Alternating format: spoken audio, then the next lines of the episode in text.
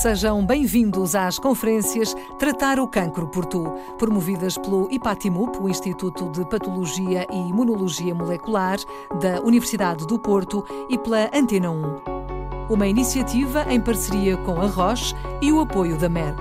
A moderação é dos jornalistas Tiago Alves e Miguel Soares.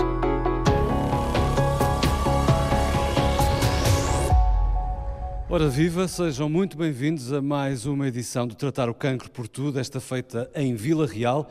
Nestas conferências de parceria entre o IPATIMUP e a Antena 1 procuramos descodificar o máximo possível esta patologia que a todos eh, seguramente preocupa, porque há sempre alguém próximo ou alguém conhecido que tem, hum, enfim, um problema relacionado com o cancro. O cancro é um chapéu para muitas doenças, na verdade, é algo que vamos eh, sublinhar aqui com os nossos especialistas, que daqui a pouco vamos apresentar. É uma parceria, como disse, com Antena 1 e de resto, Tiago Alves. Viva, Olá, como Miguel. estás? Estás? Hum, é eh, um conteúdo que depois ficará disponível na plataforma RTP Play, noutros conteúdos, noutros, noutras plataformas de streaming, tudo aquilo que aqui falarmos sobre o cancro de pele, é isso que nos traz aqui hoje. Viva Miguel Soares, sim, sem dúvida, obrigado por terem vindo, de novo em Vila Real, em Boa Verdade, cidade que também recebeu a primeira tour do Tratar o Cancro por Tu, realizada há um ano atrás, onde debatemos um outro cancro, porque, enfim, nós vamos construindo estas sessões de literacia como uma espécie de puzzle. Voltamos aos mesmos lugares onde as conferências aconteceram, mas obviamente uh, os cancros são diferentes. E para dizer uh, a quem nos acompanha aqui na sala, no Teatro Municipal de Vila Real, para dizer no fundo que essa narrativa diversa, que tem debates muito específicos, que podem interessar a espectadores que estão aqui, pode ser acompanhada na íntegra, em podcast, na RTP Play.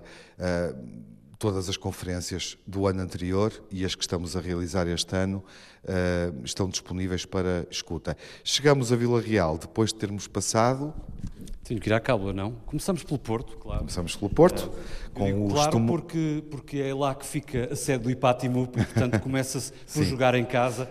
O Eh, ca- não ca- é que eh, esta não seja uma boa casa, ainda já estivemos Claro. o resto no ano passado. Mas O ca- começamos pelo Porto, sim. com os tumores, pediátricos. com os tumores pediátricos, fomos fazendo caminho, ainda no norte, Braga. em Braga, exatamente, Aqui bem perto, com o cancro da próstata.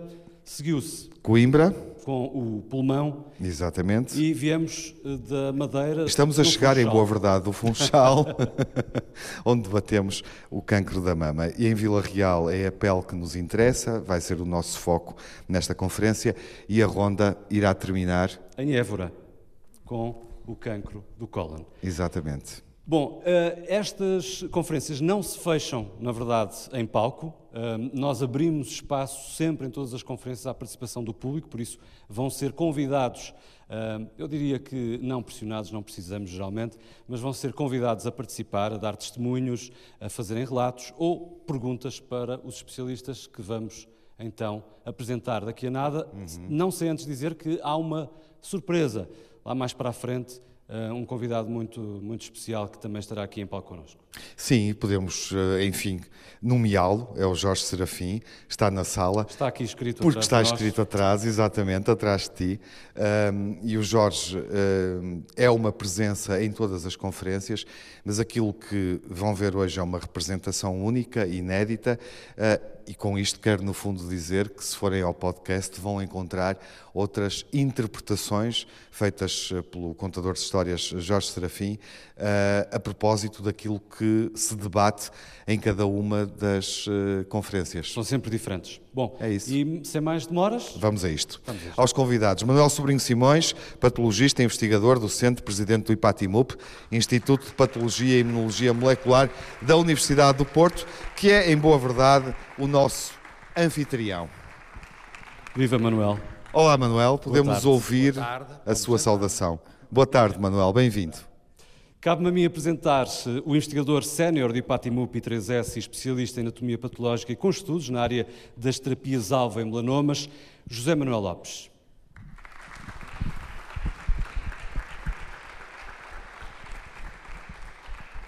Vamos dar tempo porque a sala é grande e fazemos exercício. Viva José Manuel Lopes regressa em Boa Verdade, está de novo connosco. Olá, viva. Olá. Bem-vindo. Apresento João Pinto Souza, diretor do Serviço de Cirurgia do Centro Hospitalar de Trás-os-Montes e Alto Douro. Olá, viva. Olá, viva, que também reencontramos na conferência Tratar o Cancro por Tu, novamente Estivemos em Vila Real. Cá, Tudo bem consigo? Queria só. Tudo bem, obrigado. É isso, é bom ouvi-lo. E agora chama palco o especialista em genética molecular e vice-presidente do IPATIMUP, Jorge Lima.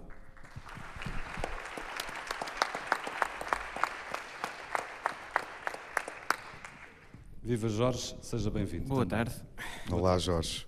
Começo pelo João Pinto Souza, estamos em Trás-os-Montes um, e eu gostava, antes de falarmos de questões se calhar mais concretas e mais práticas, de perceber uh, nesta região qual é que é o grau de incidência do cancro de pele face à média nacional, se é que há dados sobre isso, imagino que sim.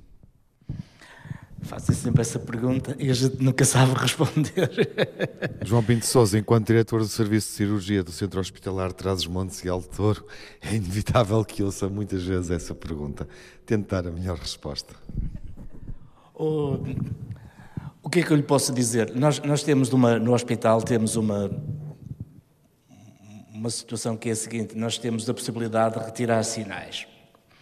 A procura é muito grande e felizmente, a maior parte dos sinais não são malignos.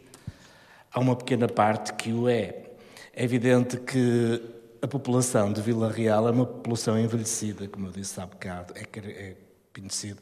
É uma população que se expõe muito ao sol e o sol em trás dos montes e em Vila Real em particular é quente. Alguma mudança de padrão de comportamento, como eu disse há bocado, pode também ter a ver com isso. Mas felizmente a percentagem de casos que nós tiramos os sinais na pequena cirurgia, que é assim que se chama, não é muito grande, felizmente. E dos que encontramos, a maior parte são os tais que o professor Sobrinho dizia há bocado, são daqueles que são cancros, mas não matam, passa a expressar. Porque há, não, é, é, diferente, os patologistas dirão isso melhor do que eu, mas nós temos basicamente três tipos de cancro da pele. É os vasocelulares, que são os mais banais, chamemos-lhe assim, depois são os espinocelulares, e depois temos um grupo completamente diferente, que é dos melanomas, que têm um comportamento muito diferente, são muito mais agressivos, exigem terapêuticas mais específicas, enquanto os outros, a maior parte das vezes, são tratados pela simples exército cirúrgica, ou seja, tiram-se, e o que pode acontecer quando muito é alargar a margem de recepção, chamemos assim, imaginemos tirar um sinal, e depois o exame anatomopatológico diz que a margem de secção estava a interceptar a lesão. Tem de se alargar para tirar uma margem de maior segurança. Os melanomas não, são os tais que encaixam nas tais terapêuticas novas e que, por exemplo, em Vila Real não podem nem devem ser tratados. Quando nós identificamos esses casos. Os outros não. Tratamos, discutimos em reunião multidisciplinar e decidimos o que é para fazer. Habitualmente a cirurgia é suficiente, um outro caso de quimioterapia, tudo bem. Os melanomas nós temos de encaminhar para centros de referenciação. Que no caso de Vila Real é o Porto? No caso de Vila Real é o Porto. Isso é, é faz sentido que assim seja ou é negativo para, para a população local? Não, a população, nós tentamos responder na região o máximo que podemos, com a melhor qualidade que podemos, para a maior parte das situações que podemos. Mas a existência destes, destes, grupos multidisciplinares também existe para defender os doentes nestes casos. Portanto, casos como, por exemplo, os sarcomas retroperitoneais, ou melanomas, ou um outro tipo de patologia, pela sua raridade, por um lado, ou pelo seu grau de diferenciação técnica ou complexidade de tratamento que exige, não pode nem deve ser tratado em centros com pouca experiência ou com pouco volume. Isso não forma, tem a ver com a política geral. Está de uma forma hábil a, a fugir à questão que lhe fiz a fugir, eh, creio que não intencionalmente, mas na verdade a contorná-la, que era a questão da incidência. E a sua não resposta sobre isso faz-me pensar o que é que estará aqui a falhar. Não há estudos suficientes sobre esta matéria, não há dados que permitam fazer uma comparação entre regiões no país, ou é outro tipo de questão que me, esteja, que me está a escapar? Eu não digo que não haja, eu sou cirurgião, não sou dermatologista, nem, sou, nem tenho noção de saúde pública suficiente para responder isso. Honestamente, não sei se me pergunta se é mais em Vila Real, ou no Porto, ou em Bragança, ou em Leiria, ou em Lisboa, não sei, mas isso é ignorância minha, eu confesso que não sei. Uh, mas respondendo àquilo que estava a dizer, são coisas diferentes. Nós, na região, tentamos ter uma abordagem o mais completa possível para evitar essas tais deslocações ao Porto e conseguimos. Temos até uma cooperação, por exemplo, com Bragança, partilhamos uh, terapêuticas com eles, ou seja, um doente pode estar, por exemplo, em casa de anciãos ou coisa qualquer e precisa de ter um tratamento por um cancro, ele pode fazer quimioterapia, por exemplo, em Macedo de Cavaleiros, estou mais perto, pode fazer a radioterapia em, em Vila Real, que é onde há os meios para isso, e pode ser operado onde houver capacidade para isso. Isso é uma situação que nós tentamos que seja o mais abrangente possível, mas isso não tem nada a ver com tratar doenças, nomeadamente estes tipos de cancros, que são muito específicos que têm um grau de complexidade de tratamento e que exigem um grau de expertise que só é possível com a concentração em centros de referência. E tem grau de urgência ou não? Ou seja, eh, estamos a falar de cancros que, sendo mais agressivos, no caso da pele, exigem alguma urgência ou essa urgência é relativa? Sim, o melanoma, portanto, separemos, na minha perspectiva, separam-se as duas coisas. Carcinoma basaloide Sim, e claro, não tem nada a ver com isso. É um cancro banal, chamemos assim, entre aspas, o banal. O melanoma não. É muito agressivo e, curiosamente, eu não quero entrar no campo dos patologistas, mas estava a bocado a ver o filme e eu queria, não posso, lembro-me sempre disso. O melanoma não é todo de cor escura. Há uns melanomas muito raros que são acrómicos, seja, não têm melanina macroscopicamente. E, portanto, em relação ao que foi dito ali, muitas vezes não é só mudança de cor. Ou seja, se um sinal não mudar de cor, mas começar a ter outras características de alarme, por exemplo, aumentar o tamanho, ter bordos irregulares, começar a sangrar ou coisa do género, isso deve, e, e, e no caso dos melanomas deve ser o mais rapidamente possível. É? Portanto, as pessoas devem saber que quando estas mudanças ocorrem, não ficam a olhar para aquilo como se nada fosse. Devem procurar o médico, não com o exagero de ir lá por qualquer coisa, mas, portanto, os sinais de alarme devem ser passados à população. Isso aumenta a literacia das pessoas. Já relação... agora que fala dos sinais de alarme, há uma curiosidade que eu tenho. Para além da questão visual, que as pessoas podem identificar, uh, olhando para a própria pele, há algum tipo de outros sintomas associados ao cancro de pele que se manifestem e que ah, possam ser Os cancros, como, como todos os cancros, têm dois tipos de manifestações. Uns são dependentes do local onde estão, e são as características que vimos, e depois todos os cancros, como doenças metabólicas que são, consomem o metabolismo das pessoas e levam a sintomas mais gerais, emagrecimento, falta de força, neste, aquilo, portanto, são coisas diferentes. Aqui, basicamente, é estar atento às manifestações locais. É evidente que pode haver os melanomas, podem acontecer em qualquer região do organismo e às vezes não é fácil descobrir aí provavelmente vamos ter outro tipo de manifestações. Às vezes diz eu sei que deve ter um cancro, não sei aonde, e às vezes procuramos e pode ser, eu lembro de um caso ou outro que é um melanoma eh, acrómico que está bem subjacente, mas são coisas raras. Agora, o importante para mudar o paradigma da, da prevenção ou do diagnóstico precoce destas doenças é a vigilância, na minha opinião, das manifestações locais. E a mudança de hábitos também, tanto quanto possível, não é? O José Manuel Lopes poderá, obviamente, acrescentar algo em torno desta primeira reflexão que foi feita, seja os dados que temos para interpretar a incidência da, da doença, dos cancros da pele, especificamente dos melanomas. Percebemos, e acho que vamos manter a nossa reflexão em torno dos melanomas, porque são a maioria, obviamente, e são, como ouvimos, aqueles que matam. São a maioria. Não são a maioria. Não são a maioria. São raros. 5%. São a minoria, exatamente, mas são aqueles que matam. Há uma maior atenção, podemos dizê-lo, José Manuel Lopes, para uh, esta, esta questão específica dos cancros da pele, desde logo pela possibilidade de, de os detectarmos, a população estará mais sensibilizada para, para isso. A, relação com a luz é uma questão recorrente, como é que nos protegemos. Uh, no entanto, uh, a incidência tem aumentado, uh, a taxa de mortalidade tem aumentado ou não? Ora bem, eu já ouvi aqui várias coisas e é preciso esclarecer o seguinte: já foi dito, e penso que é bom relembrar, que o cancro, os cancros da pele são os mais frequentes, são mais do que todos os outros juntos. Isso não há dúvida nenhuma. E isso põe logo um problema de escala, que é, são muitos, Felizmente, podemos estabelecer uma, uma escala de gravidade em relação às pessoas que os têm. Uh, felizmente, 85% deles raramente matam. E uh, ficamos com estes 5%, os melanomas, eu disse 85, não, 95, 5% uh, são melanomas e nem todos matam.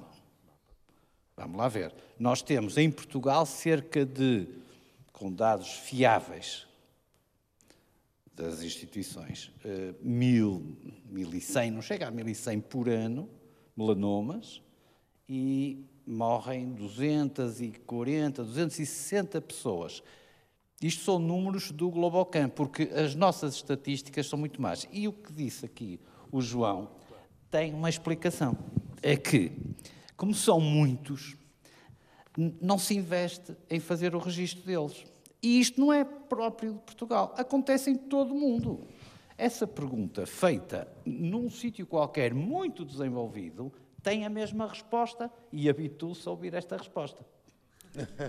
Percebe? Ou seja, eh, não há dinheiro suficiente para pagar registros e, por exemplo, se falarmos nos tais basosolares que o João agora referiu, que são de longe os mais prevalentes e incidentes, e que se até recidivam, recorrem, porque aquilo como tem um efeito de campo, a pele é, é grande, particularmente na, na, exposta, tipo a face, que é onde ocorrem mais vezes estes tumores, estes basocelulares, que é o tal grupo de cancros que podem ser tratados só com tratamento local, não se morre daquilo. É quase proibido achar que se morre por causa de um carcinoma vasocelular.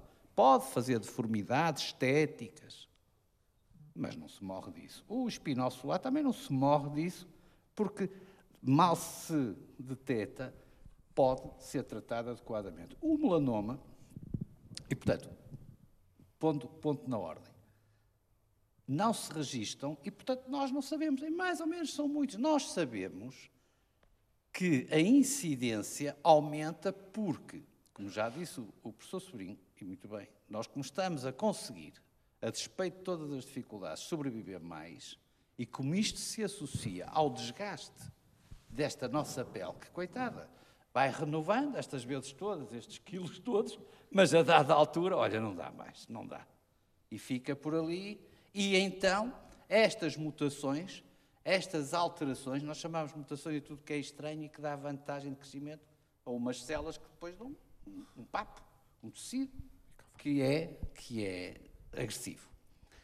E estas coisas acontecem porque o próprio organismo também já não consegue ver-se livre daquelas coisas estranhas que nos aparecem. Portanto, esses mecanismos vão se perdendo e não é de estranhar que com a idade nós começamos a ter muito mais casos. O que é preocupante aqui é uh, os melanomas, porque esses estão a aumentar ainda, uhum. particularmente em idades mais jovens, e em resultado de exposições solares intensas nas tais famosas seis dias, sete noites, Cancún, apanhe estrela durante o dia todo, às 11 e às 4 da manhã da tarde, e fico feliz porque se fizer isto repetidamente, vai de certeza ganhar a possibilidade do melanoma daqui a 10, 15 anos. Ah, o que mas nos não, leva, obviamente, para as ou, ou, ou seja, ou seja, na, na, na pernas, das, das mulheres jovens Sim. e pior do que isso, nas crianças, porque às vezes as pessoas já levam as crianças, claro. isso é que é criminoso. Claro. É José Manuel as... Lopes, o que nos leva, obviamente, para as questões das alterações climáticas, hum, problemas de ordem ambiental, Sim. a forma como não nos prevenimos, independentemente de tudo o que sabemos, porque porque, porque temos informação, mais do que sessões de literacia, temos muita uh, informação comunicada uh, sobre a exposição uh, solar, e este é o cancro que está diretamente relacionado com a luz, eh, para, para simplificar, mas Além disso, há um outro problema, e valeria a pena falarmos sobre, sobre ele, que é ehm, o facto de a exposição num determinado momento se poder refletir anos mais tarde. Sim, sim, sim. É, porque isto é como um mielheiro. Esta agressão, isto é, quando a radiação uh, ultravioleta, que até putativamente, presumivelmente, pode resultar desta coisa, desta coisa do, do ozono que nós estamos a dar cabo, a aquecer muito e, portanto, a permitir que o tal filtro que tínhamos, que deixamos de ter do ozono, agora ainda, ainda piora mais o nosso risco, aumenta mais o nosso risco.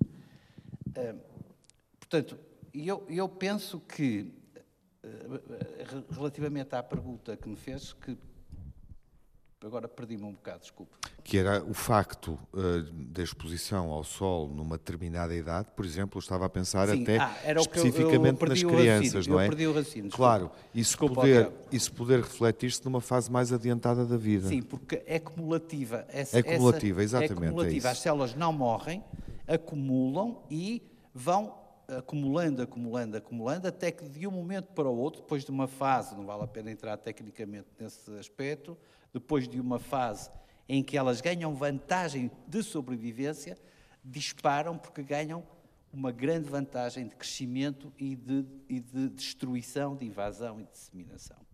Isso eh, está razoavelmente bem, bem, bem descrito.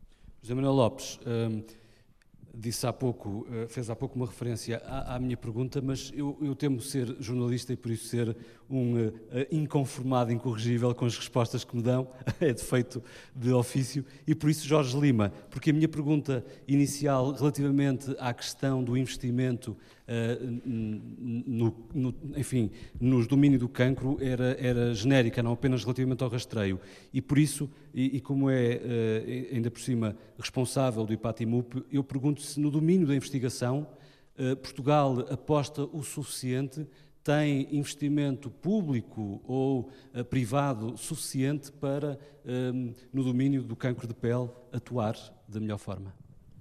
A resposta é não. uh, mas mas não, é, não é só no, no cancro da pele e no melanoma, pronto. Uh, eu transversal. Acho é, é transversal. É transversal porque hum, eu acho que a aposta numa investigação em cancro, que é o que estamos aqui a falar, hum, deve passar por uma estratégia nacional. Eu acho que e esta investigação, a meu ver, novamente, deve ter um objetivo de fazer uma investigação não só pela investigação, mas com um objetivo de, eh, de melhorar os outcomes clínicos, de melhorar as abordagens terapêuticas, melhorar as sobrevidas, melhorar a qualidade de vida. Portanto, eh, para mim, uma aposta nacional na investigação é fundamental, mas tendo em conta que é preciso chegar a determinadas metas. E isso aí é, seria muito importante. E agora voltamos um pouco aqui à medicina de precisão.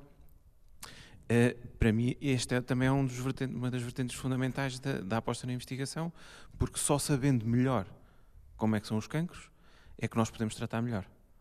E, portanto, e o melanoma, de resto, é, é, um, é um, exemplo paradigmático das, da medicina precisão e das novas terapias, porque, por um lado, é um, é um, um tipo de tumor onde nós sabemos muito bem quais são as alterações genéticas causais e, portanto, sabemos se as alvejarmos com fármacos vamos parar o desenvolvimento tumoral.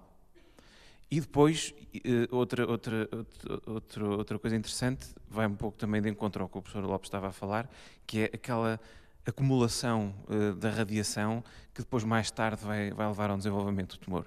É provavelmente por causa dessa acumulação da radiação e das alterações genéticas desencadeadas pela radiação que estes tumores têm uma carga mutacional, é um palavrão, mas quer dizer que a quantidade de mutações é muitíssimo maior. e como é que surge essa acumulação de radiação, só para clarificar?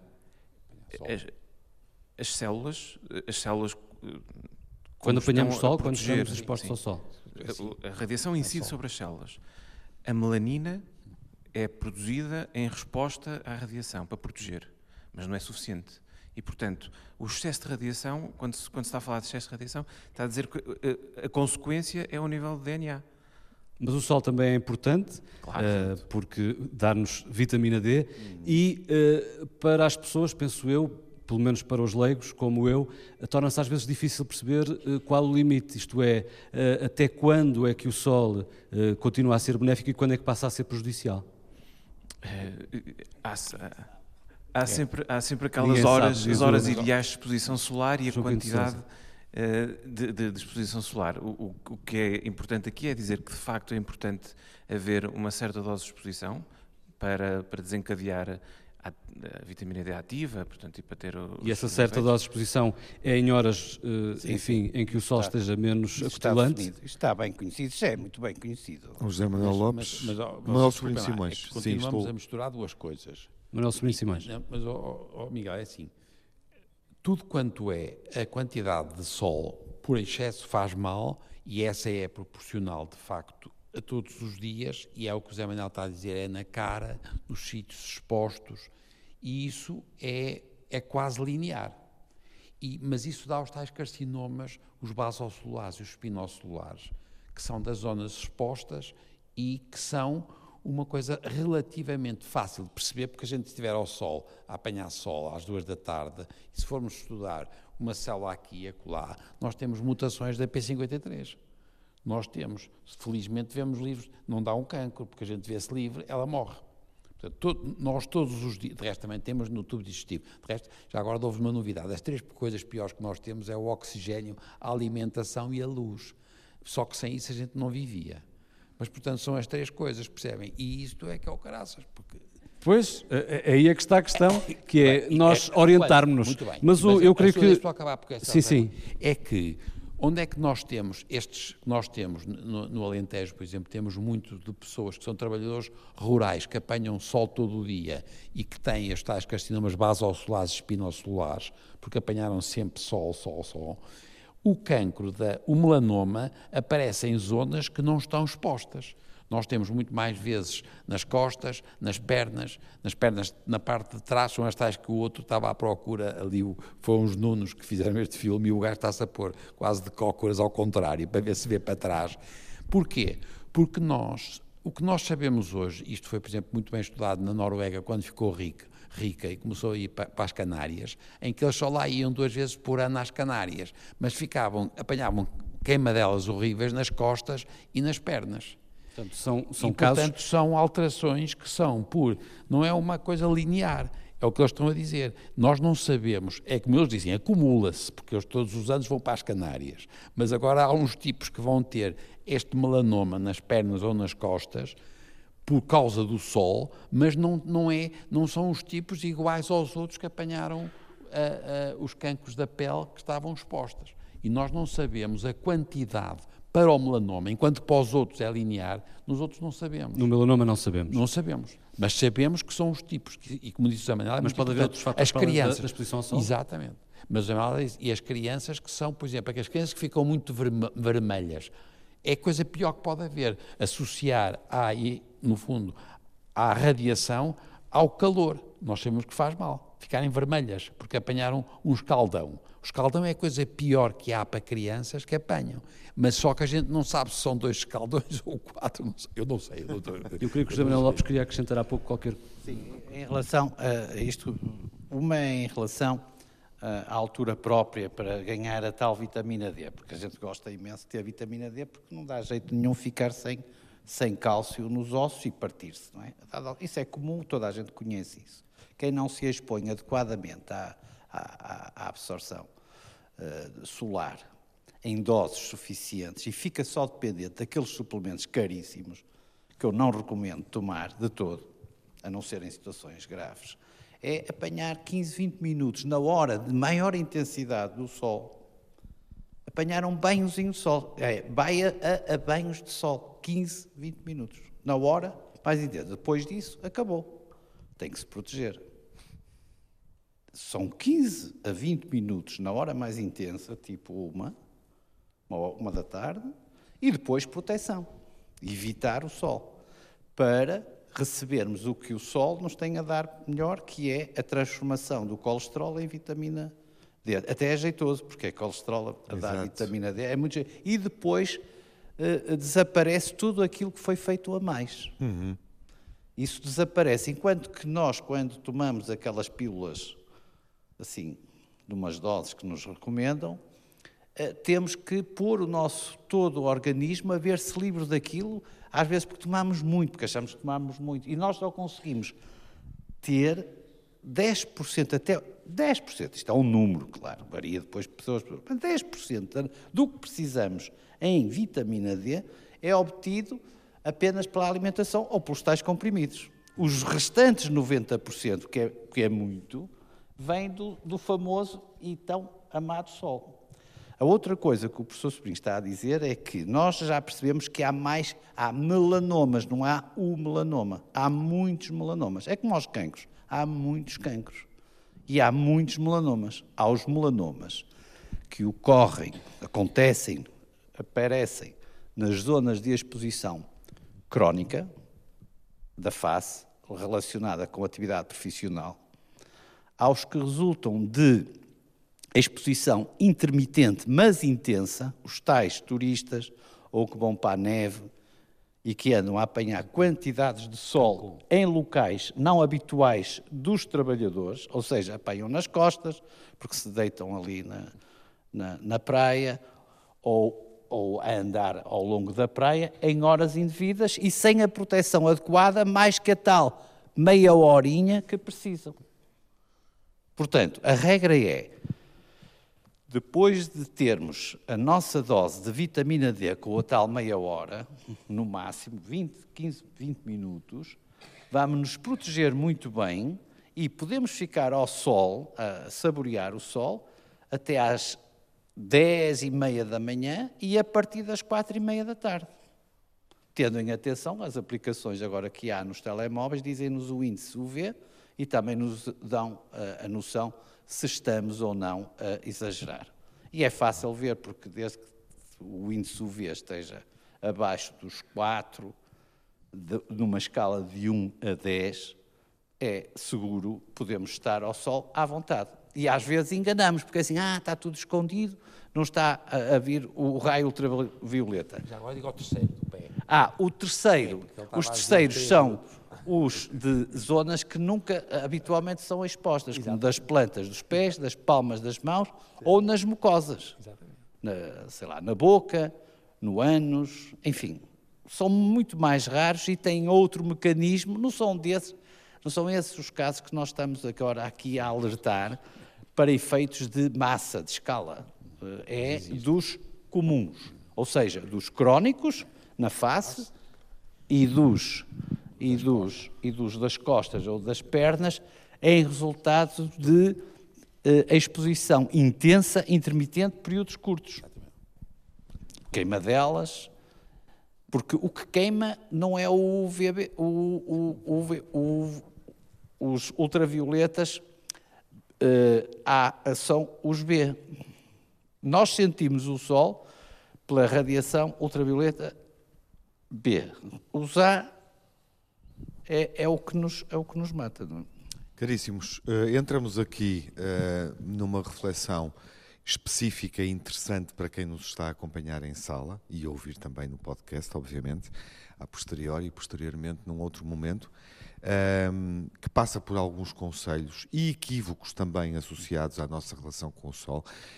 Teríamos algo mais a dizer, mas eu propunha que se calhar uh, façamos esse esclarecimento depois no momento das perguntas e respostas, até porque pode, a partir da plateia podem surgir eh, questões relacionadas com os protetores, com o nosso comportamento, com a forma como uh, permitimos que as crianças estejam uh, devido ou indevidamente expostas ao sol. Acho que este é o momento, Miguel, para mudarmos de tom.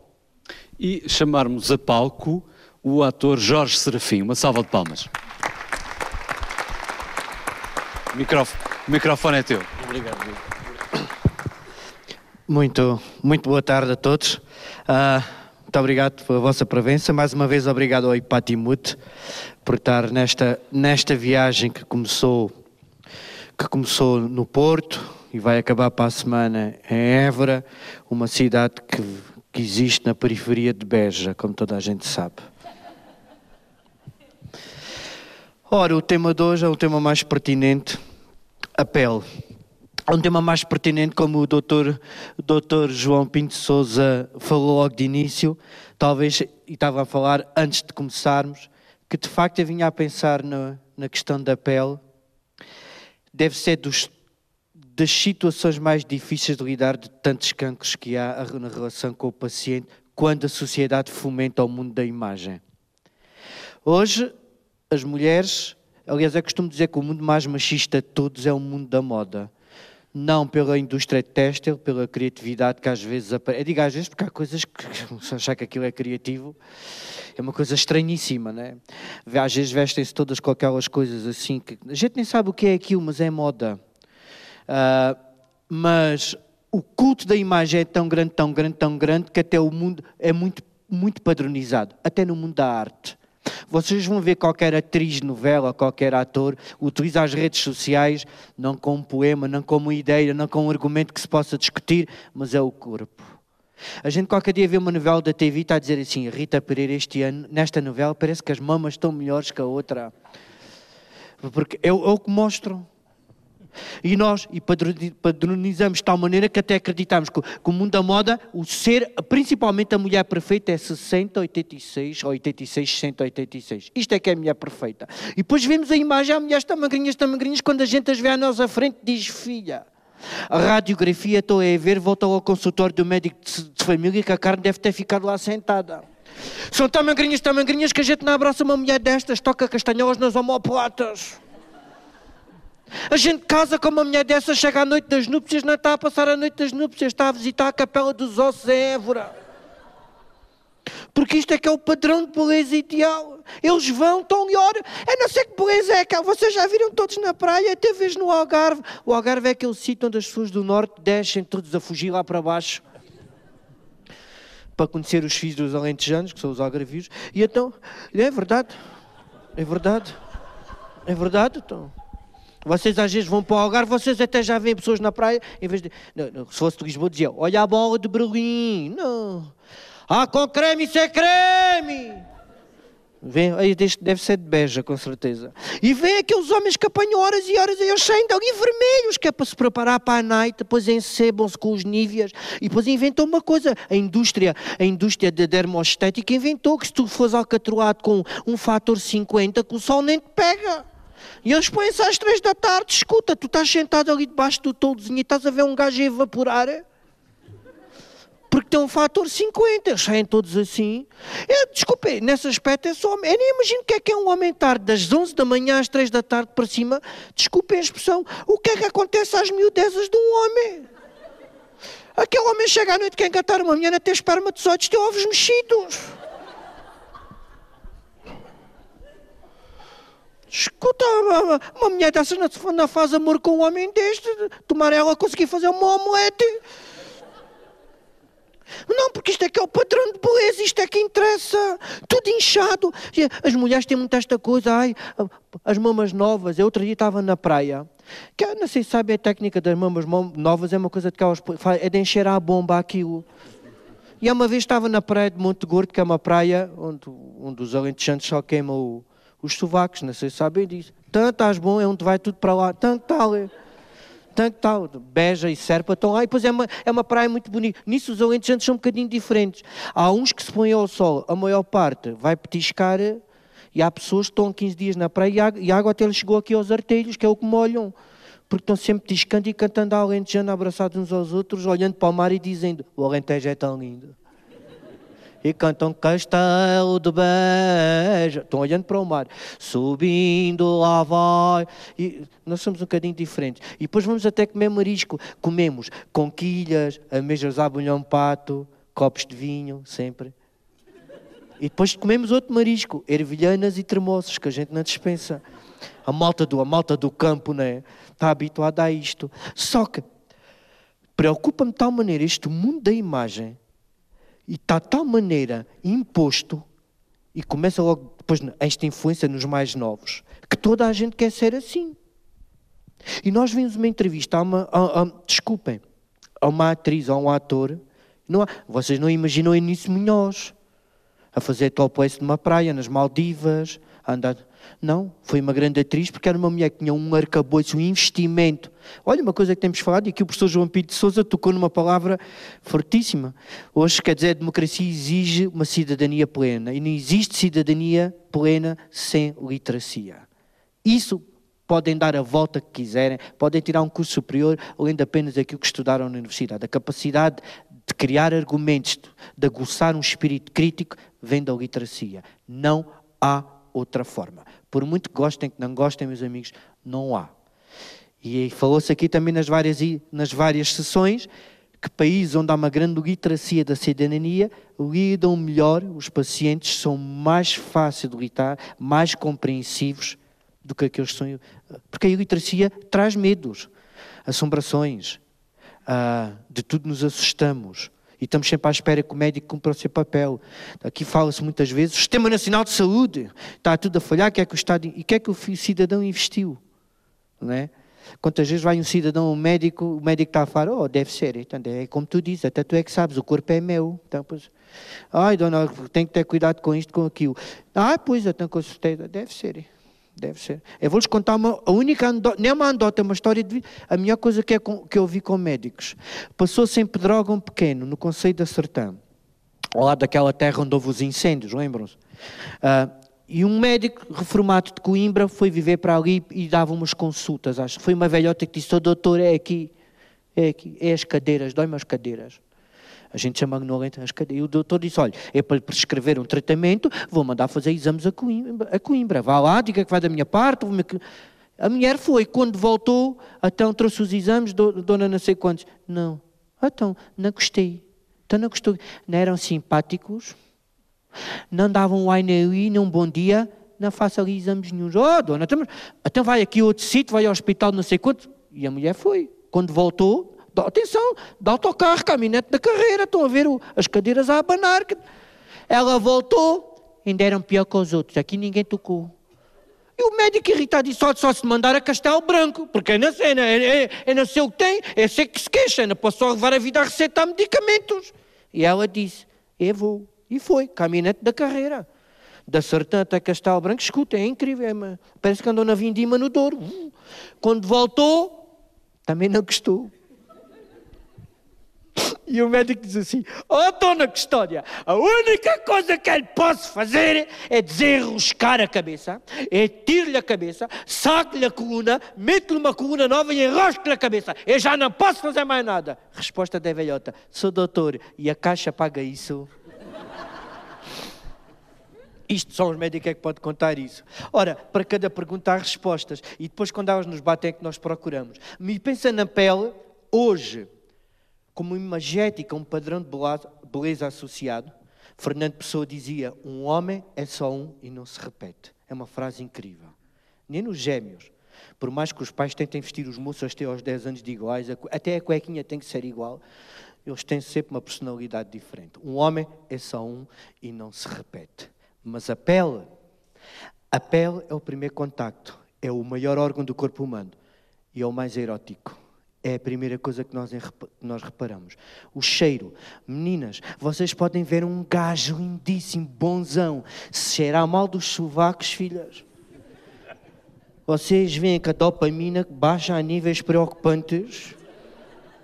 Escuta, não tem que cheirar, tem que, tem, tem, que pôr um desodorizante qualquer coisa, né? Tem, e depois quantas vezes aconteceu, né? A gente tem ali, e quando a gente descalça as botas, vem aquele aroma ali entre o meio dos dedos dos pés, vocês dizem, que é isto? Eu estava apaixonada por um homem, não por um queijo da Serra da Estrela.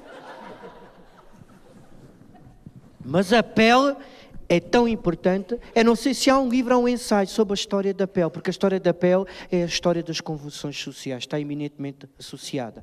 A importância da pele, ela é um extrato social. Foi assim ao longo do tempo. Aconselho um livro que repeti. Ela ganhou o prémio Camões. É uma escritora moçambicana. Fala sempre dos escritores africanos. Nunca se fala das mulheres. Uh, das mulheres escritoras. Paulina Xiziane. O livro chama-se o alegre canto da perdiz. E para perceber a importância da pele, em momentos extremamente convulsivos, fala-se da importância da negra clarear a pele dos seus filhos. Sabem o que era clarear a pele? Era casar, casar não, envolver-se com um branco, ter um filho. O facto de eu já nascer com a pele mais clara já permitia, por exemplo, em Moçambique, ter direito a uma casa e não pagava taxa ao Estado. Já podia aceder a um emprego do Estado. E ainda isto acontece muito no Brasil. São 500 anos. A pele é o primeiro contacto. A pele é o que marca, em muitos sítios, uma hierarquia social. E vocês veem muito isso nas novelas brasileiras. Pais que criam filhos, só ver um de pele mais clara é educado de maneira diferente. É aquele que se poderá safar na vida. Eu sei que estou falando, tenho um caso parecido. a crioula tinha mais hipóteses de ascender. Então apela ao primeiro contacto. É ela. E é por ela. Temos de ter cuidado. Não ser escravos deste mundo da imagem imbecil. Completamente imbecil. Os homens têm que ser todos aqueles músculos duros. Ai, ele é tão rijo, tão rijo. E por isso mesmo termino com uma história para vocês verem como a imagem engana. É um conto. Diz que havia uma velha que era bruxa, tinha acabado de chegar à rua, era uma bruxa espanhola. Logo na rua zum zum.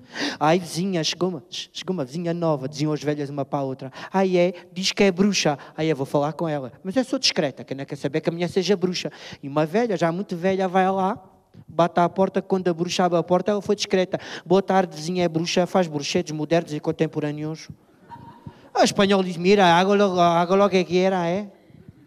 Ai, sabe, estou velha, mas aí tem tantas saudades de medirem atenção, de me escutarem as carnes e os ossos. Filha. Dava-me jeito ainda, uns trafegozinhos.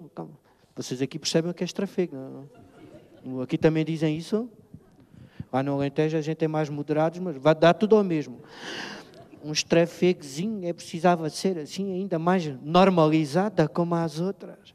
E a bruxa disse: chega à tua casa, a primeira coisa que apanhares, trazes, que eu transformo no homem da tua vida. E ela pensa, o meu marido, não, que aquilo já não dá passo, já não dá rega, tá, aquilo, aquilo é um songamonga que está ali, então, leva a vida racionando. Oh, e ela chega à casa, quem é que vê fugir por cima da mesa? O gato. E disse, Mia e arranha, é o que é preciso. Pega no gato e leva à bruxa. Atenção que este é um conto que se contava aqui em trás dos montes. A bruxa vê o gato em cima da mesa, diz as palavras mágicas. A palavra mágica é Ambrósio da Amalgo. Ferrer Rocher, o gato. E a velha, ai mãe. Quando o gato se transforma, era um homem zarrão. Ele era muscos e a velha assim, escuta até a placa, lhe batia, saltou-lhe a placa, era as gengivas uma na outra, parecia, parecia o regresso do código morse. Ai, mãe, ai, isto é que é um homem, e o gato, Ai, isto é que, ai, mãe, e o gato, não, olha-me estas pernas, olha-me estes braços, ai, olha-me esta pele, E a velha disse, isto é que é um homem. E o gato respondeu: Era homem, era, não me tivesse escapado quando era gato. Fui atrás da imagem. E por cada penso, peço que pensem neste conto que vos vou contar. É que de facto há perguntas que estamos sempre a fazer e estamos sempre à, pergunta, à procura de respostas, mas que as deem por nós. Nós nós não, nós procuramos. Não mudamos os nossos hábitos, uh, é, é aquela coisa de, uh, por, mais, por mais rígidas sejam as regras de condução da estrada, eu vou dizer uma coisa: todos os meus amigos continuam a, a conduzir com os copos, porque socialmente é aceito. E depois a culpa é das estradas. O Estado não arranja as estradas, a polícia que não fiscaliza as estradas. Estamos sempre à espera que fiscalizem o nosso direito e dever de ser cidadãos. É uma coisa que... E então, diz que era uma vez um, um califa que estava preocupado. Soube que o imperador vizinho estava prestes a invadir o seu reinado, o seu califado. Chamou um homem do povo e disse: Vai negociar a paz com aquele ser, se não trouxeres no regresso, eu corto da cabeça. O imperador soube quando o califa enviara um mensageiro, disse: Vou-lhe jogar três adivinhas. Se elas acertar, a paz será aceita. Caso contrário, corte-lhe a cabeça. E o homem partiu. Na corte toda a gente sorriu, porque nunca ninguém acertara numa única adivinha. E naquele dia a cabeça a relato vinha de fora, não era da corte. O homem entrou no palácio, era majestoso, paredes forradas a mármore, as mais belas tapeçarias, uh, tudo, tudo era riquíssimo e magnífico. Entrou na sala real, o imperador estava sentado num trono banhado a ouro, olhou para o homem de alto a baixo, sem trocar uma palavra, sem um cumprimento, apenas com desdém, com indiferença e desprezo, o imperador joga-lhe a primeira adivinha sem trocar uma única palavra. E o mensageiro do califa respondeu: Se Segunda adivinha. O imperador apontou um dedo na direção do seu olhar e o mensageiro respondeu com dois dedos para o olhar do imperador. Toma. Terceira adivinha. O imperador mostra-lhe uma azeitona e o mensageiro respondeu com um ovo. Ovo. Concluiu o imperador, a paz será aceita, que homem tão inteligente. Mas na corte ninguém entendera nada, perguntaram, até isto é o quê? A moda do Alentejo, isto é o quê? Aponta acima, aponta abaixo, um à frente, dois atrás. E o imperador disse: Apontei com o meu dedo para cima e quis com isto dizer: Lá em cima mora o Deus do céu. Mas ele respondeu: Quem é Deus do céu também é Deus da? Também é Deus da? Um bocadinho mais alto, é o Deus da? Que é para ouvirem lá em casa, isto tem transmissão na antena 1. Também é Deus da? Ok. Todo homem tem uma única origem. E ele disse: dupla origem. Adão e Apreciai a azeitona, que é o fruto mais perfeito da natureza. E ele disse: mais perfeito é o ovo, pois é do ovo que se gera e nasce toda a vida. Na forma e no conteúdo, nada é mais perfeito do que um ovo. A paz foi assinada. Quando ele chegou ao califado, o califa pergunta-lhe: Como é que tu foste negociar um tratado de paz com o sério mais ganancioso que existe à face da terra? Que milagre foi este! E ele disse: Nunca vi um parvalhante tão grande quanto aquele. Então, ah, então, cheguei lá, nem uma palavra trocou mal criadão ordinário. Assim que lá cheguei, olhou para mim e disse: Tu é que queres a paz? Pegue no meu dedo, atire-te ao ar. E eu disse: Olha, e é pegue no meu, joga-te ao chão. Sim, e é pegue no dedo, furto um olho. Olha, é seguir, furto os dois. Olha, o que sobrou do almoço foi mais azeitona. Palhaço, ando sempre com uma buchazinha atrás para comer. Moral da história: para cada pergunta, procuremos nós a resposta certa. Muito obrigado. Uma salva de palmas para o ator Jorge Serafim. E já agora, Jorge, falaste uh, aqui durante a tua exposição uh, de que seria muito interessante um livro sobre a história da pele. Eu fiz aqui uma pesquisa e fica uma referência bibliográfica. Há de facto um livro, pelo menos, que encontrei à venda, uh, Skin, A Natural History, uma história natural da pele, de uma antropologista, Nina Jablonski, e pelo que li aqui pela resenha e pelas críticas, parece que vale bem a pena e vem ao encontro do que tu dizias há pouco. E agora, Tiago, chegamos àquele momento em que... É, em que uh, queremos, obviamente, que o público complemente uh, a dinâmica desta conferência também, as questões que fomos fazendo, que acrescente outras questões, outras dúvidas, uh, ou comentários, eventualmente, uh, não é forçoso, forçoso fazer perguntas. Uh, estamos na meia hora final da conferência e, portanto, este é o tempo que está destinado para ouvirmos os nossos convidados, os especialistas, o painel que trazemos para debater o cancro da pele em Vila Real. Quem é que pretende participar desse lado? Ah, boa. Pedimos só que se identifique, por favor. Olá, boa noite. Olá, viva. Olá, boa noite. Uh, meu nome é Madalena Vira Pinto, sou médica veterinária, trabalho na, na UTAD e trabalho com, sobretudo com animais de produção e nos quais também temos cancro, temos neoplasias. E a pergunta que eu faço é muito simples, já tentei fazer uh, noutras audiências. Qual a terminologia mais correta que devemos empregar? Tumor, cancro, neoplasia? E em relação a esta terminologia, qual é aquela que está mais próxima de algo que é maligno? Porque é isso que nós nos interessa saber uh, em veterinária também. Uh, portanto, eu, eu, associava muito o tumor a alguma tumefação, que poderia ser benigna ou maligna. O cancro aproximava mais da malignidade mas para evitar eh, esta turbulência, eu acabo por dizer nas minhas aulas neoplasia benigna e neoplasia maligna. Portanto, como estamos numa, numa sessão também de literacia, eu perguntava qual seria a terminologia mais correta para o chapéu cancro ou tumor e para aquele que, se, que está mais próximo da malignidade. Quem quer responder, Manuel Sobrinho Não, mas depois o Zé Manuel sabe mais, eu, sabe muito mais do que eu disto, mas é verdade. Nós fazemos a mesma coisa, cada vez mais é fugir do tumor e é fugir do cancro.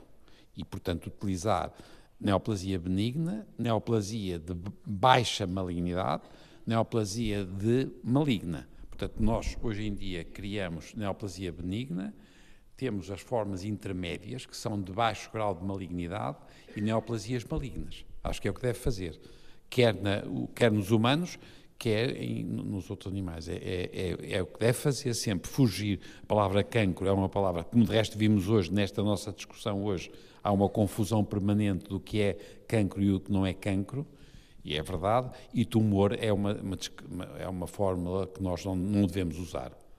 E, portanto, mas o José Manuel não sei se está de acordo. Sim. Uh, globalmente, sim. É, é, é, quer dizer, nós uh, temos cada vez mais a noção de que os cancros são muitas doenças e muito diferentes. E que há uns que são muito, muito, muito pouco agressivos. Se fizermos uma escala de agressividade, há uns que vão sendo progressivamente mais agressivos. Essa é a noção que nós cada vez mais temos. E, portanto, nós, para certos contextos, para determinados cancros específicos, sabemos que aquilo vai ter um comportamento muito indesejável e potencialmente. E por isso não temos dúvidas nenhumas é que tem um cancro, que aquilo é preocupante, mas que nós vamos tentar controlá-lo, não curá-lo às vezes. Mas é, é, o que, é o que está a dizer, e é, é verdade. É o que está a e dizer. portanto nós não usamos cancro in situ, porque é não faz sentido. É uma contradição. É uma contradição. Dizer que é um cancro in situ, não é, não existe. Nós temos que ter muito cuidado, porque só nós só temos cancro quando a neoplasia já perdeu no fundo, o respeito pelas fronteiras. E se ele é in situ, não, não perdeu a responsabilidade, quer dizer, continua a ser in situ. Está a ver? Portanto, nós acabamos com os carcinomas e os cancros in situ. Quando diz in situ, quer dizer circunscrito? Sim, no sítio. No sítio. no sítio. Só para clarificar. Que, que, não, portanto, não ultrapassou a pele Determinados limites, ou a não? É? mucosa. E, portanto, essa é, é uma evolução muito boa essa. Nós, é, a, a linguagem tem melhorado muito fugindo do cancro, porque a palavra cancro é uma palavra muito pesada e é verdade o que eles têm dito, quando os melanomas dão para torto, é preciso tratá-los porque temos hoje muito bons tratamentos, mas é a exceção. As outras, por exemplo, que estava o, o Pinto de Souza estava a falar, os tais carcinomas basocelulares, que são cancros, são uns cancros muito pouco malignos, como também disse José Manel.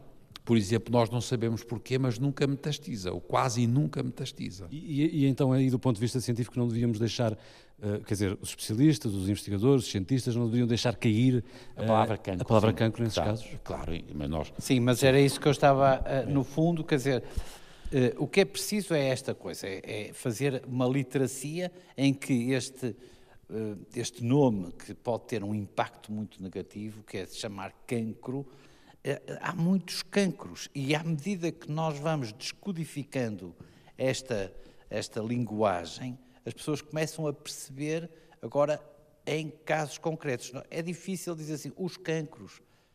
Temos que falar de coisas muito, muito, muito concretas. O seu sobrinho falou agora do basocelular. O basocelular é um cancro, só que raramente sai daquele sítio. Mas pode dar muita Pode é colocar problemas de tratamento local difíceis, mas não mata os doentes. Não mata. Mas, por exemplo, para que tenham a noção, eu já disse isso, são os mais frequentes e, portanto, em termos de carga, são, são caríssimos e ocorrem muitos. Em termos de peso para o sistema de saúde, não o nacional apenas, para o sistema de saúde que os portugueses pagam, que seja no nacional, seja no, no não nacional são sempre os portugueses que pagam. Há já alguns estrangeiros que vêm cá, mas geralmente são os portugueses. Para o sistema nacional de, de, eh, de, de tratamento de saúde, seja o, o, público, seja o não público ou o social, o carcinoma basocelular pode ter um impacto muito, muito, muito alto. Em termos de valor absoluto. Em termos pessoais, sei lá, um carcinoma da mama, um cancro da mama, um cancro do estômago, um cancro do pulmão, eh, cria mais impacto, mas em termos absolutos o número é relativamente pequeno eh, e, pode não ser tão elevado como a gente julga que é por comparação a outros.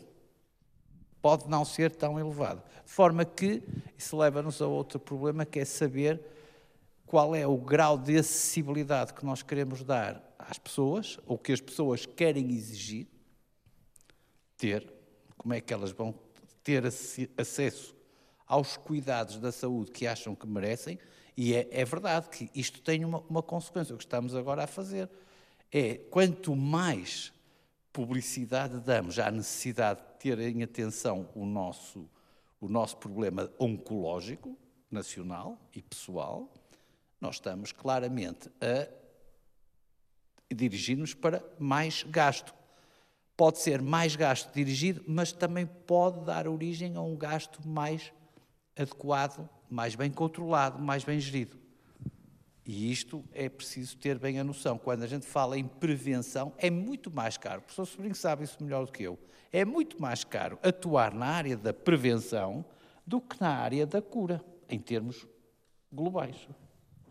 É muito mais caro criar postos onde as pessoas possam ir lá com os seus uh, sinais para mostrar, olha, tenho isto e agora é assim e é assado. Se calhar é muito mais caro ter a tal senhora lá das cruzes que tinha problemas e que queria que foi a sete sítios e ter acesso, como já falou o Sr. Presidente, ter acesso. Não sei se o João Pinto Souza ou o Jorge Lima querem acrescentar alguma coisa em relação a esta pergunta que foi feita. Avançamos? Avançamos. Avançamos. Uh, não sei eh, quem é que agora gostaria de eventualmente participar. Quer que se manifeste. Uh, quer comentar ou fazer outra, outra pergunta? Eu gostaria, se fosse Sim, possível, força. tem a ver claro. com, com, precisamente com a prevenção. Uh, vejo nos meus animais, alguns com 28 dias e com uma semana já têm melanomas, e eu pergunto, imagino que isto terá uma base hereditária, e pergunto se isso também não pode acontecer nas pessoas, ou seja, se há alguma genética envolvida na transmitibilidade desta doença para e aí nós podermos também fazer algum tipo de prevenção. É uma boa questão, a questão da hereditariedade. Já Quem agora esclarecer esse Jorge ponto. Lima? O Jorge, sim. Só, É só, o número mágico é 5. 5 sempre. Para os genéticos, nós temos o um número mágico, que é a maior parte uh, dos, dos cancros, 95%, depois varia um bocadinho, mas para ficarmos assim com uma ideia, cerca de 5% são cancros para os quais nós herdamos uma deficiência, uma mutação germinativa, ou adquirimos de novo essa deficiência germinativa. E essa deficiência germinativa, nas nossas, eh, no nosso ADN, dá-lhe um risco muito maior e, às vezes, com o tempo, percebe-se que 100% dos casos em que há essa eh, alteração germinativa vai resultar num, num cancro. Sabemos que há mais para uns casos. Mas, José Manuel Lopes, está Manuel para um problema Simões. aí que é mais importante. Agora, na sua pergunta, que é o tempo curto, isso é que nós não percebemos bem. Porque o José Manuel está a dizer é tudo verdade.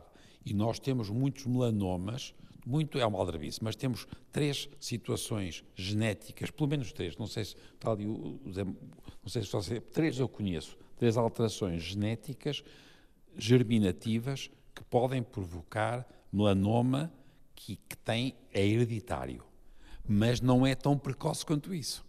Portanto, é, o que nos está a perguntar agora é uma coisa que é, nós temos os tais cancros que são devido a alterações germinativas, são muito mais cedo, como disse José Manel, são mais cedo, são em mais, é por exemplo bilateral se for um órgão, isso toda a gente sabe. No melanoma eu não sei qual é a frequência com que aparecem muito cedo os melanomas. Você sabe qual é a idade mais nova que a gente viu até hoje um melanoma? Eles podem aparecer mesmo, eu já diagnostiquei com seis anos. Seis anos? Seis anos. Está bem, seis anos. E, e seria seguramente um, um, um, contexto, depois o, o doente era, era, era, era, familiar de imigrados e, portanto, perdeu-se. Vai haver seis anos, apesar de tudo, é de, porque os seus 28, 28, não foi o que nos disse? Isso é uma coisa extraordinária. E, e, portanto, tem aí agora, porque agora vamos discutir outra coisa, que é a importância dos fatores que modificam depois os aspectos genéticos puros e duros. Não sei se está a ver que é muito para nós. Eu não, não, não só, só para ter uma ideia, porque e se calhar o Jorge podia discutir isso. Nós temos, por exemplo, o melanoma, quando nós temos um melanoma que está disseminado, que está metastizado, está nos gânglios, nós temos, por exemplo, um alvo que é muito bom, que é o BRAF, que é uma mutação que nós conhecemos e que se associa ao melanoma. e que nós podemos usar para tratar as pessoas com sucesso. O que é extraordinário é que nós, nos melanomas, só 40 a 50% dos melanomas é que têm a tal mutação do BRAF.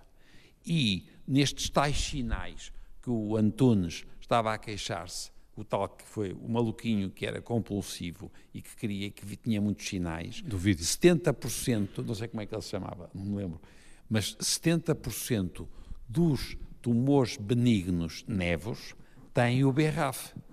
Nós temos mais vezes a mutação do BRAF em tumores benignos, em neoplasias benignas nevos, do que em melanomas, o que significa que por si só a presença de, da mutação do BRAF não dá um melanoma, é um nevo.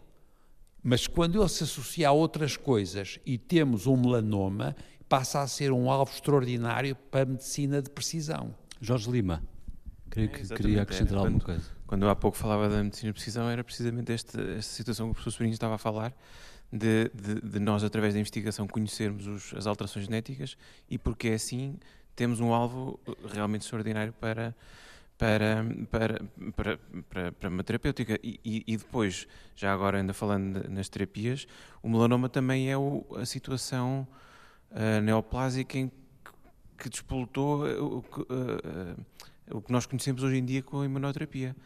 Porque eh, provavelmente porque o melanoma é secundário às alterações induzidas pela radiação, acumula uma carga muito grande de mutações.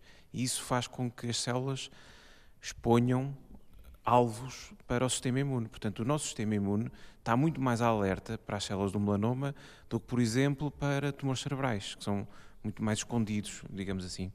E, portanto, a imunoterapia no melanoma tem tido um- um- uma eficácia bastante, muitíssimo boa.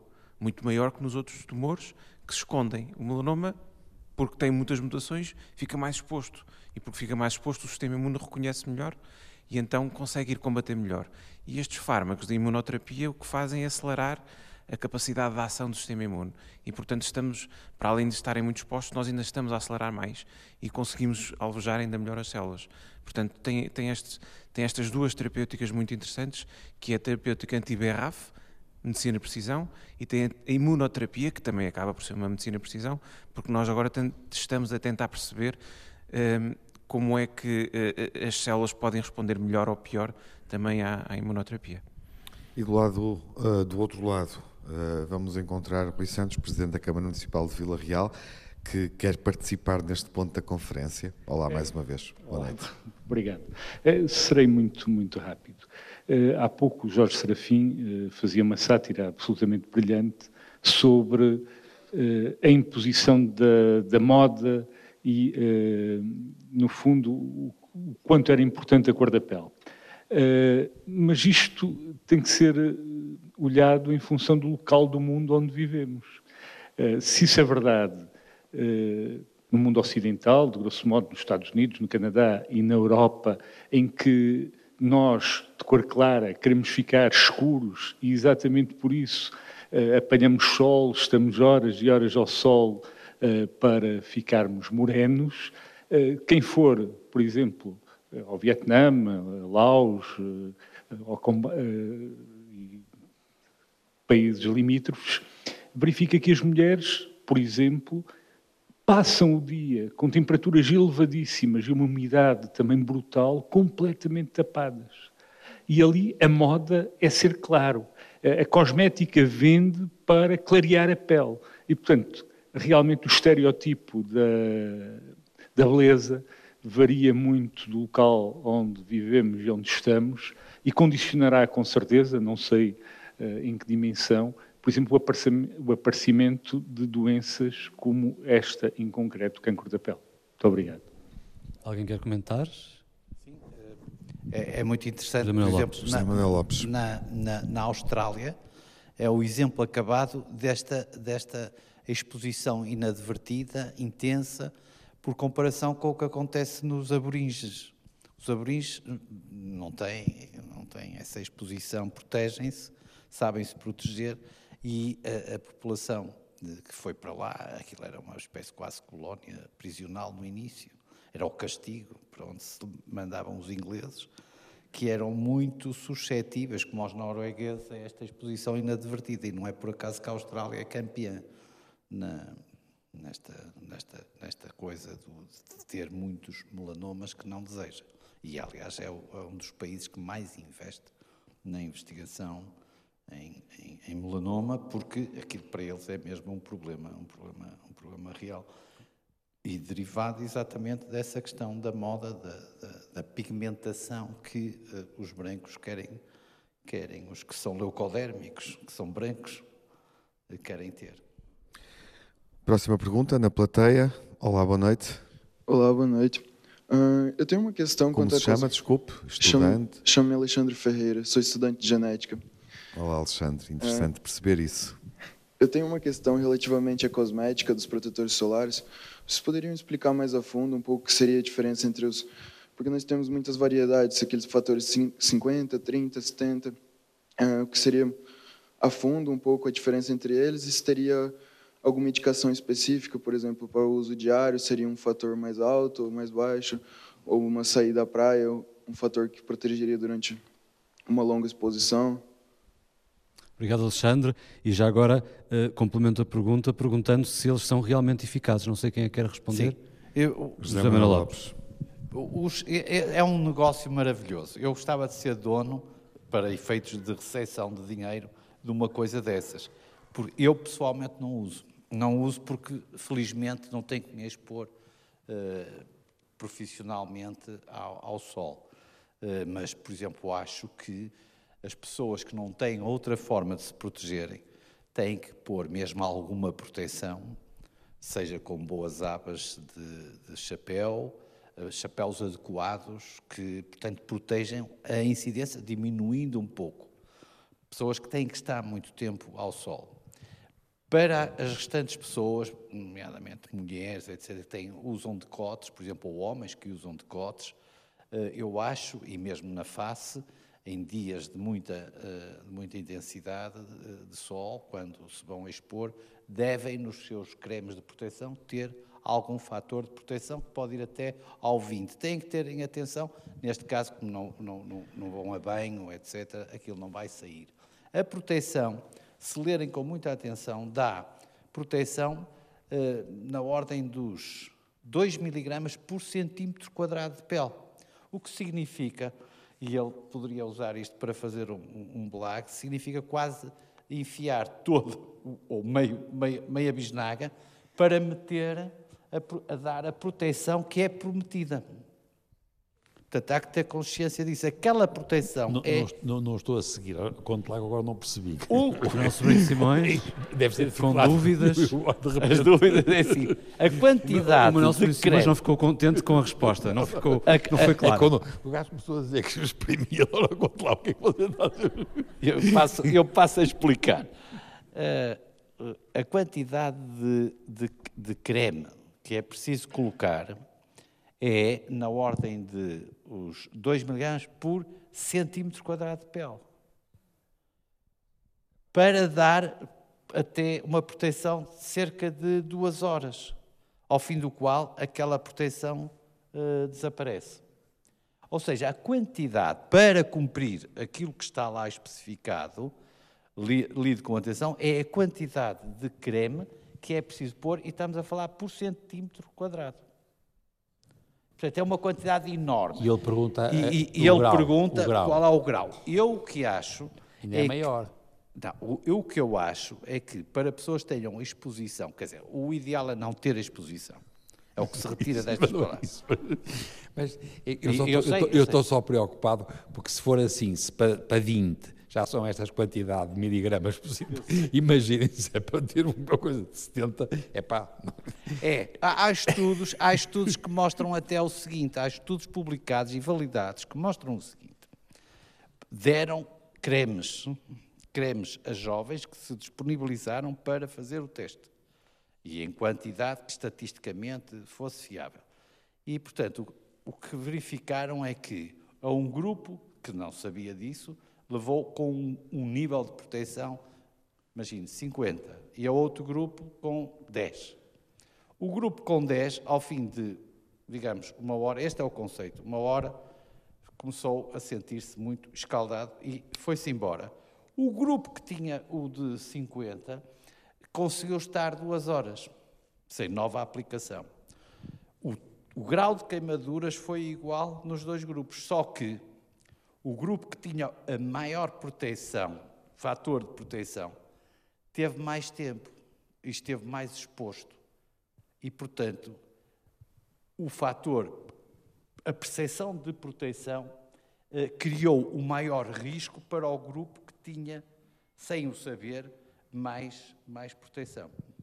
No fundo, o que isto quer dizer é que ajuda, é muito útil para quem está no dia a dia ter que proteger uh, a sua exposição inevitável, e é melhor ter alguma proteção, uma pessoa não pode andar com aquelas burcas, que é no fundo o que estamos aqui a falar, ou andamos de burca, só com os olhinhos assim para ver, e ninguém anda exposto ao sol. Essa é a recomendação, uh, vá lá, radical, para quem anda no dia a dia e tem uma face para expor, porque esse é o seu, é o seu bilhete de identidade e um decote mais ou menos exposto, tem que proteger, particularmente quando sabe que vai estar exposto a níveis muito elevados e durante muito tempo.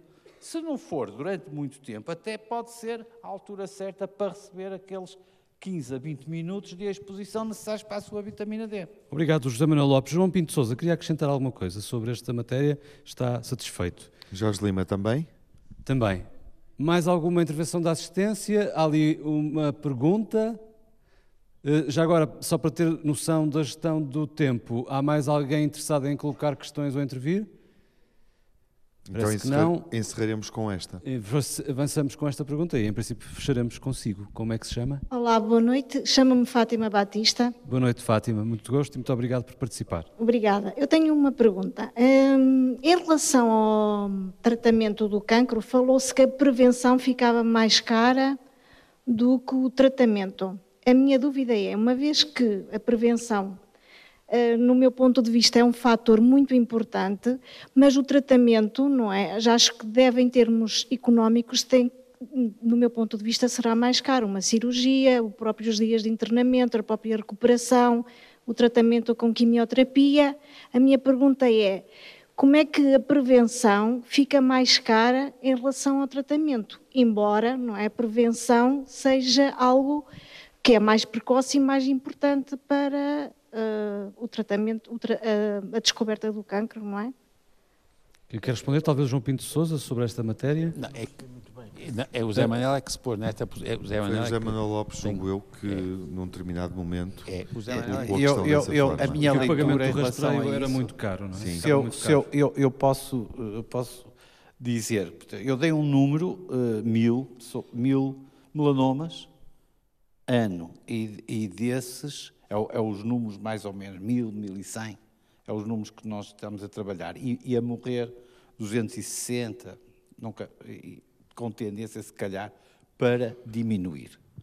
Isto, isto são os números que estamos a, a, em causa aqui, para uma parte da sua pergunta. A outra parte, que é o, a prevenção, significa dar acesso a toda a população, porque isso é que é rastreio. Rastreio não é o rastreio oportunista. Se está a falar de rastreio oportunista, isto é, ah, eu vou, ah, tenho que marcar ao, ao médico e tal. Ah.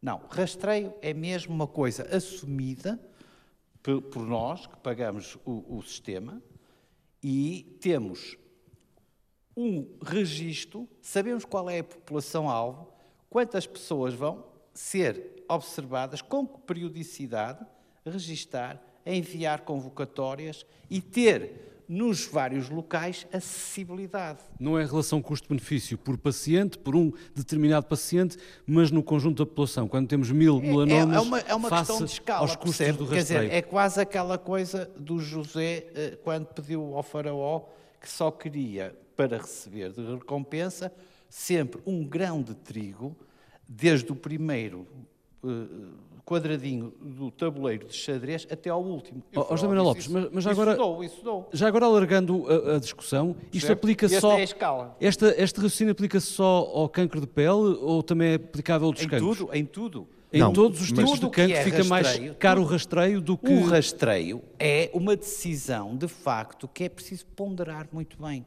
E é preciso testar, por exemplo, nós estamos a tentar, recentemente, agora foi aprovado, pela uh, Comissão Europeia apoiar os Estados que se candidatem mas, a rastreio. Mas o rastreio, desculpe interromper, o rastreio tem a ver com várias coisas, tem a ver com frequência na população, fase precoce antes dos sintomas e tem a ver com uma coisa que tem algo a ver com isto. Capacidade de resposta. Claro, é isso. É a instituição tem, de, as instituições, ou o país tem de ter, mas cada instituição, a capacidade de identificar mais casos, ser capaz de os resolver, senão não vale a pena, não é? Pois, mas é isso, é, é que nós abrimos aqui a, a caixa de Pandora. No fundo, se quisermos ir para rastreio, qual é o objetivo? Também só vamos rastrear quando já temos evidências ou pensamos que vamos ter de que vamos diminuir a mortalidade por aquele cancro. É a única razão para justificar rastreio. Não há mais nenhuma. E há cancros em que isso acontece, certo? Sim, de resto só os debateu. Não, não, não, é isso. Não, o Zé Manuel está a fazer, o que ele está a dizer faz todo sentido e é verdade, mas é muito perigoso, porque isso o Zé Pinto Souza também já disse. Nós não podemos dizer a mesma coisa para a próstata ou para a mama ou para o intestino, agora para o pulmão, que vai ser um problema. Por exemplo, no intestino, qual é o problema? Fazer, quando se fazia só pela pesquisa de sangue, era uma coisa nós queremos fazer por colonoscopia.